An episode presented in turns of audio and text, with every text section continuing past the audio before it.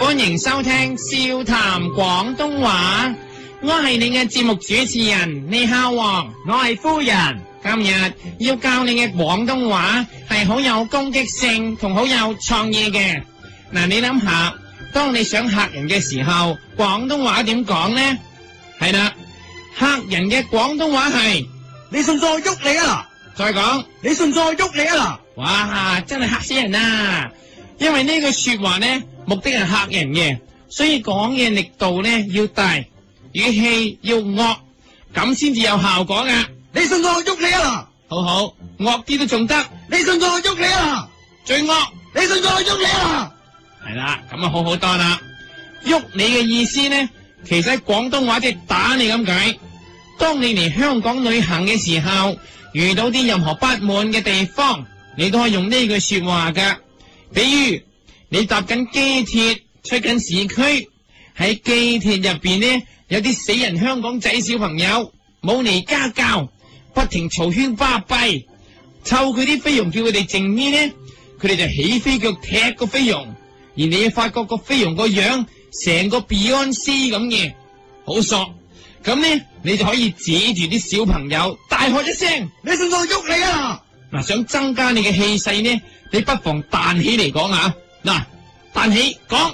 你信唔信我喐你啊再彈起講，嗱？你信唔信我喐你啊再彈講。嗱？你信唔信我喐你啊嗱，若果呢，你彈幾次係咁講呢，啲僆仔喊，咁啊代表你呢句廣東話講得準啦。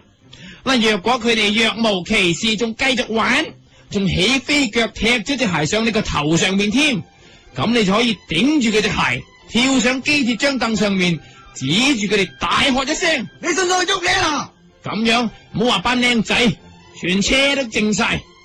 嗱，相同我哋出到香港，你發現近排香港好煩，咩都要登記嘅。啊，玩瑜伽要登記，睇醫生要登記，投票要登記，係嘛？飲茶都要登記。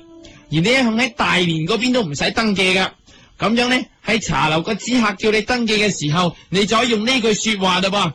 因為呢茶樓嘅關係呢，所以我哋用少少道具，你可以執起兩個叉燒包放喺眼度，就話，然之后指住個知客話。你信唔信我喐你啊嗱，一路講仲可以拎住個叉燒包，然之后一路捻個叉燒包，逐一隻字講一次，捻一下。嗱？你信唔信我喐你啊嗱？嗱，捻快啲，你信唔信我喐你啊嗱？嗱，捻快啲，你信唔信我喐你嗱，啊嗱？捻到好暢順嘅，你信唔信我喐你啊嗱，嗱？未夠暢順，捻得暢順啲，你信唔信我喐你啊嗱，嗱？捻到好似冇捻一樣，你信唔信我喐你啊再勁啲。嗱？你信唔信我喐你啊嗱？嗱，呢個呢就係廣東話同埋捻叉燒包嘅最高境界，就係咁噶啦。你信唔信我喐你啊嗱，若果佢都係要你登記嘅話呢，吓、咁啊登記啦。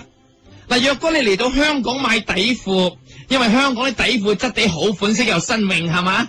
咁啊當手信最好選擇。買嘅時候呢，梗要試啦吓。但係嗰啲 sales 通常唔願俾你試啲底褲噶。嗱，你試多幾條之後，佢仲表現出好唔耐煩嘅表情，咁樣你就可以呢，着住佢條底橫，指住佢話，你信唔信我喐你啊嗱或者掹行一條喺手上面大話。嗱？你信唔信我喐你啊啊，嗱？顺势笠埋上頭再大叫啊！你信唔信我喐你啊，啊扭埋啰柚大叫啊！嗱？你信唔信我喐你啊，啊行對比又大叫啊！嗱？你信唔信我喐你啊嗱，咁樣咧，你就連女裝底褲試埋佢都唔敢話你啦。但係當然你問緊嗱？你信唔信我喐你啊嘅時候，佢居然好冷靜咁答，唔信，咁你點呢？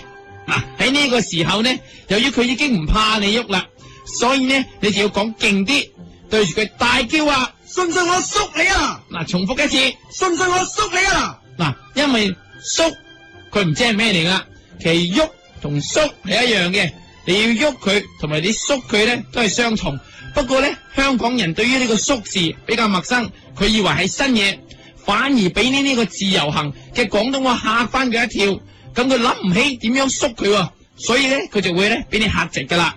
好，再重複一次。你信唔信我縮你啊？冇錯，若然啊，你發覺呢個縮你都唔得，你就可以着住個底褲啊。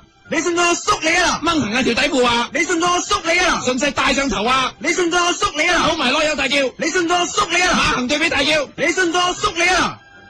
但係若然個 sales 都唔驚，就唯有出絕招啦，double 縮佢兩次，à? 你信唔信我縮縮你啊？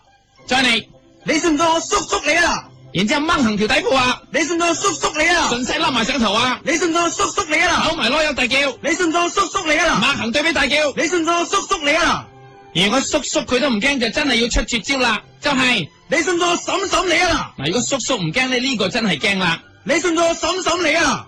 如果婶婶都唔得咧，就揾啲辈份再大啲噶啦，譬如你信唔信我公公你啊？再嚟，你信唔信我公公你啊？好啦。如果公公都唔得咧，就要將所有加埋晒一齊講啦。信唔信我叔叔婶婶公公你啊？再嚟，你信唔信我叔叔婶婶公公你啊？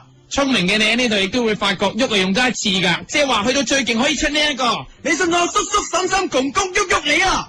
再嚟，你信唔信我叔叔婶婶公公喐喐你啊？冇錯啦。若然佢都唔信嘅話咧，呢、個人係香港嘅惡耶啊，好惡嘅，所以都係走為上着，穩陣啲。好啦，今日笑談廣東話又係時候到啦，下次希望你再次收聽，多謝笑談廣東話。噔噔噔噔噔噔噔噔噔噔噔噔噔。一个人的时候，听荔枝 FM。